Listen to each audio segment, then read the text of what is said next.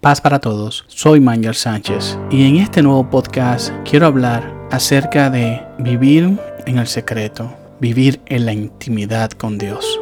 Para mí es un placer y un privilegio primeramente el poder llevar a todos ustedes este mensaje. Primeramente gracias a Dios por permitírmelo y a ustedes por escucharlo. Este mensaje va con todo mi corazón hacia ustedes.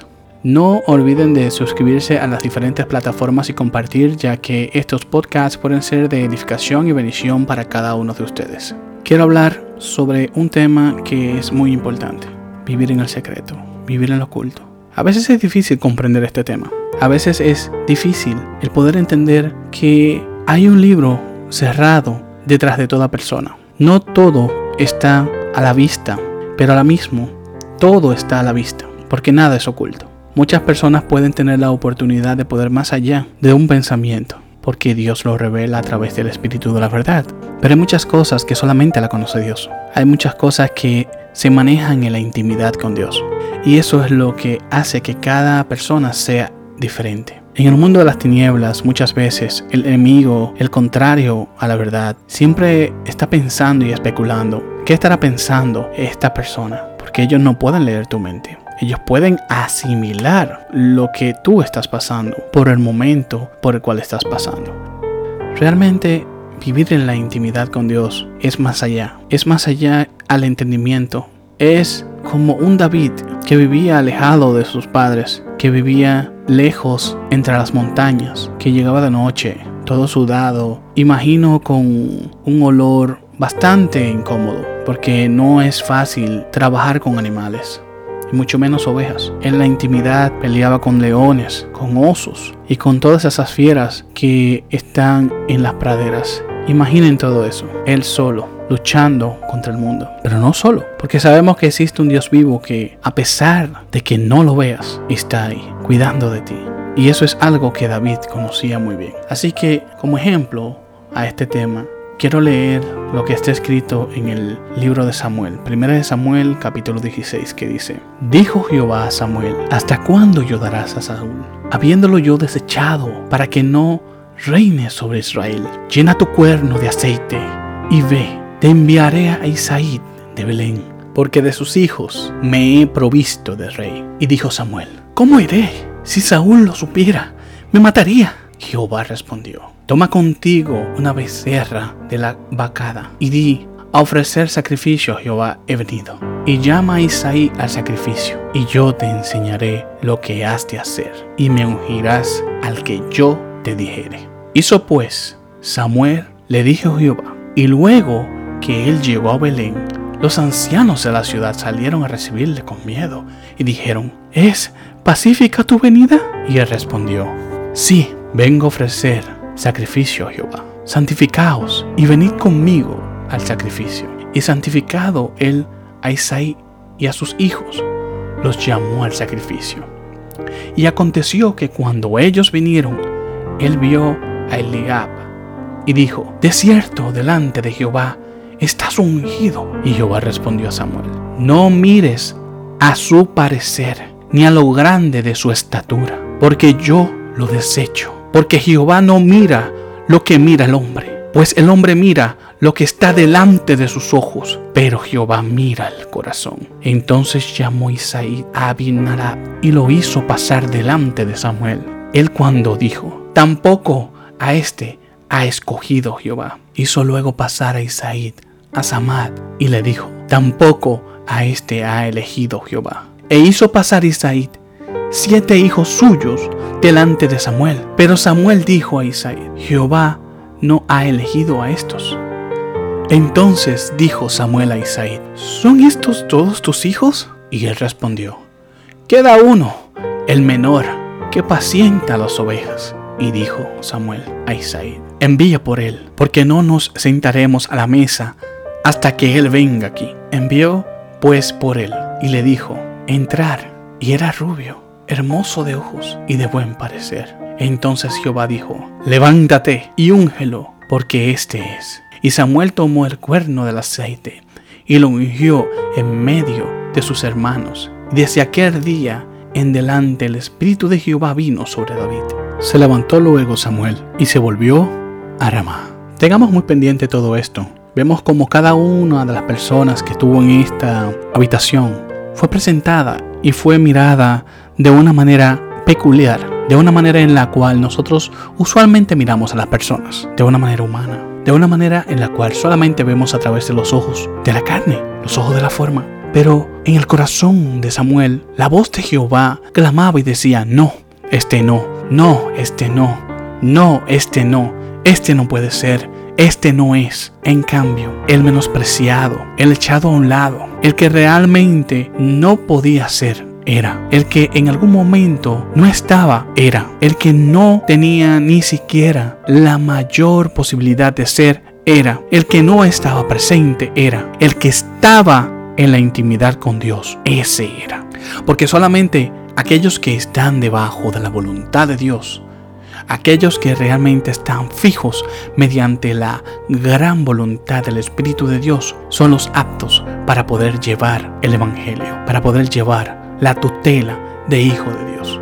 Es bastante tedioso el ver cómo Jehová, nuestro Dios, le dice a Samuel, tú estás mirando al exterior, tú estás mirando todo lo que esa persona está trayendo a ti pero tú no estás viendo su corazón, solo estás asimilando por el buen parecer que tiene, quizás por el buen mensaje que pueda dar, por la manera hermosa en la que puede expresar sus palabras, pero tú no sabes qué hay detrás de su corazón. No sabes qué hay detrás de ese falso velo que muchas personas quieren proyectar.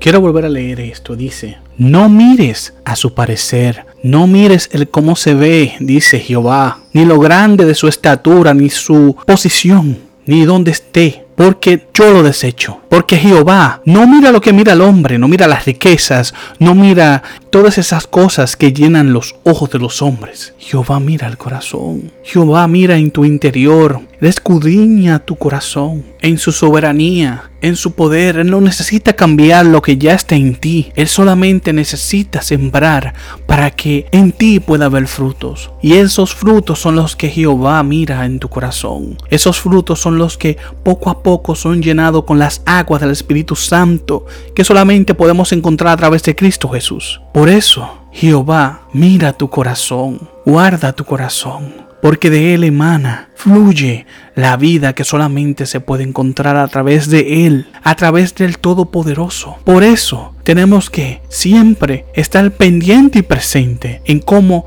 está nuestro corazón delante de Dios y cómo nosotros tenemos que presentarnos delante de Dios para que así podamos escuchar mejor su palabra y podamos entender aún más quiénes son los verdaderos hijos de Dios. Porque para muchos es fácil simplemente decir, oh, lloré por cuatro horas en la madrugada, oh, yo no pude dormir porque sentí el Espíritu de Dios que clamaba para que yo orara por él. Pero ¿crees que Dios está escuchando tu, oración cuando tú estás mal con tu hermano, con tu hermana? Cuando tu hermano y tu hermana simplemente necesitan más de tu amor y de tu apoyo incondicional y tú te enfocas en sentir resentimientos y recelos sobre esa persona. ¿Crees que Dios está ciego en ese aspecto? No. Dios está viendo tu corazón. Dios está escudriñando cada una de esas cosas que está dentro de tu corazón. Y esas oraciones llegarán al trono de la gracia. Analicen por ustedes mismos. Piensen que esto no es cuestión de cómo o cuándo. Dios no nos debe nada a nosotros. Nosotros le debemos todo a Él, porque por Él estamos aquí. Y cada uno de nosotros tiene identidad, porque Él en algún momento nos creó. Nos creó, fue el inicio de todo. Y por eso Él se complace al ver cuando sus hijos están trabajando de una manera correcta para Él y con Él. Para continuar con este podcast me gustaría leer lo que está escrito en el Salmo 139 y dice, Oh Jehová, tú me has examinado y conocido. Tú has conocido mis sentames y mis levantames. Has entendido desde lejos mis pensamientos.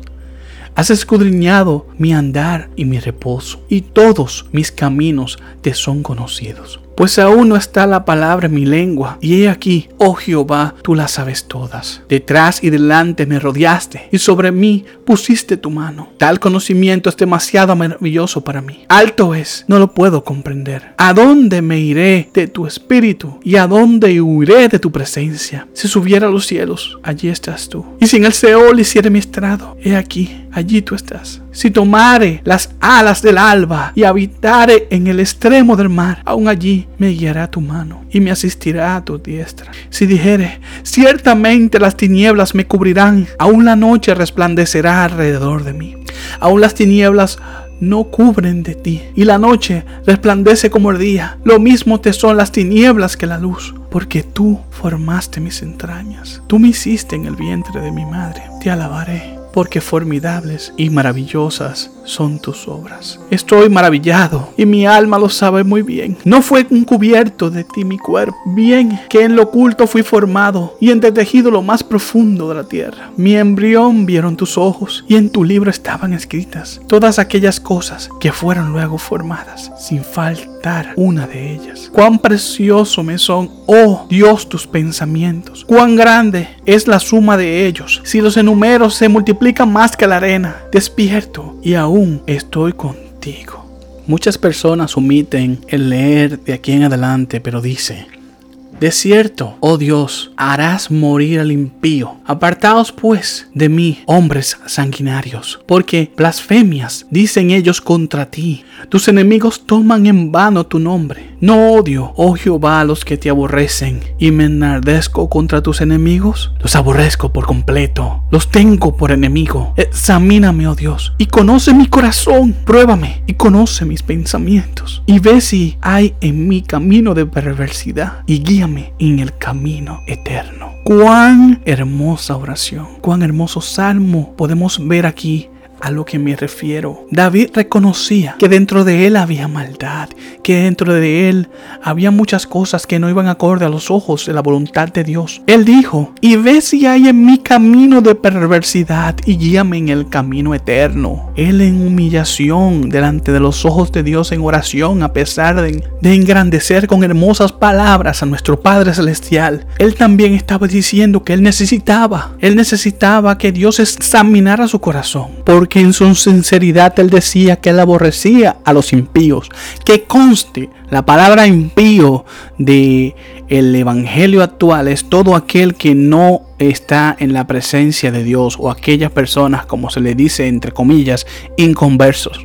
Pero está muy mal interpretada al original, al español, de donde viene esa palabra, impío, que nace del latín, impío es una persona cruel, una persona con maldad, una persona que está llena de odio, de rencor, de resentimiento, de rabia, que no va acorde a la voluntad de Dios. Todos los demonios y espíritus inmundos son impíos, pero no todas las personas pueden ser impíos, no todas aquellas que no conocen a Jesús no son impíos. Ahora están los píos. ¿Quiénes son los píos? Aquellas personas que están acorde a la voluntad de Dios, pero eso es otro tema. Ahora bien, David menciona a todo aquel que no va acorde a la voluntad del Padre, que no va acorde a la voluntad del corazón, incluyéndose él mismo. Por eso él clama al final de este salmo, guíame en el camino eterno. Todos estamos en el camino, todos estamos en aquel camino que solamente podemos encontrar a través de Cristo Jesús. Y mediante este camino es que podemos llegar a poder entender, a poder interpretar, a poder, poder entender a nuestro hermano, a nuestra hermana y poder llevar la palabra a esos corazones que realmente la Por eso, y para terminar este podcast, quiero leer lo que está en el libro de Mateo, capítulo 6, versículo 6, y dice, Mas tú, cuando ores, entra en tu aposento y cerrada la puerta, ora a tu Padre que está en el secreto, y tu Padre que ve en lo secreto te recompensará en lo público. El hecho de que tú, en lo público, delante de todos, delante de todas aquellas personas que no creen en ti, de aquellas personas que piensan que eres un desechado, que eres un mediocre, que eres una mediocre, que no puedes dar nada. Delante de los ojos de Dios tú vales mucho. Eres una joya, eres un diamante en bruto. Eres un diamante que está a punto de ser pulido.